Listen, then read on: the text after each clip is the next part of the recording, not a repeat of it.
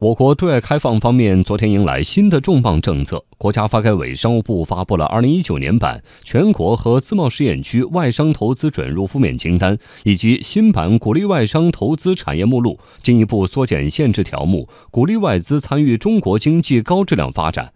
这两个清单、一个目录都将从本月三十号起施行。届时，外资进入船舶代理、城市燃气、电影院、演出经纪机构、油气勘探开发等限制将进一步放宽或取消。央广记者柴华、丁飞、张明浩报道。二零一九年版外资准入负面清单进一步缩减了长度，新推出了一批开放措施。其中，全国外资准入负面清单条目由四十八条减至四十条，压减比例百分之十六点七。自贸试验区外资准入负面清单条目由四十五条减至三十七条，压减比例百分之十七点八。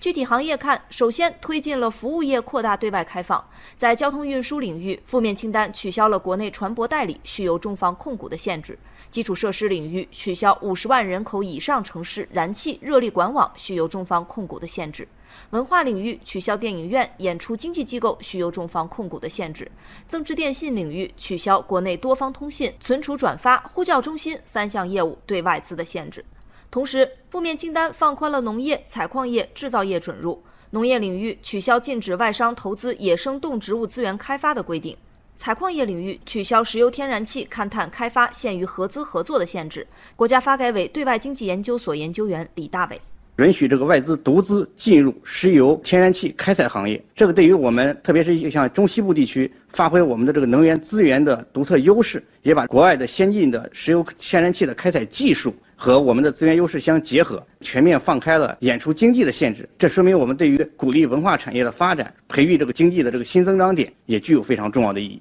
在前后衔接方面，负面清单继续发挥自贸试验区开放试验田的作用。二零一八年版自贸试验区外资准入负面清单试点的演出经纪机构、石油天然气勘探开发等开放措施，现在推向了全国。而本次修订中，在全国开放措施的基础上，二零一九年版自贸试验区外资准入负面清单取消了水产品捕捞、出版物印刷等领域对外资的限制，继续进行扩大开放，先行先试。商务部研究院外国投资研究所副主任张飞。我觉得，一是在控股权方面，特别是自贸区的这一个负面清单里面，在控股权方面有很大的放宽。另外一个就是从行业方面有一些，就是中国政府，我觉得已经做到了，能放开已经都尽量放开了。不仅如此，两部门同一天还发布了鼓励外商投资产业目录二零一九年版，目录总条目一千一百零八条，其中全国目录四百一十五条，与二零一七年版相比增加六十七条，修改四十五条。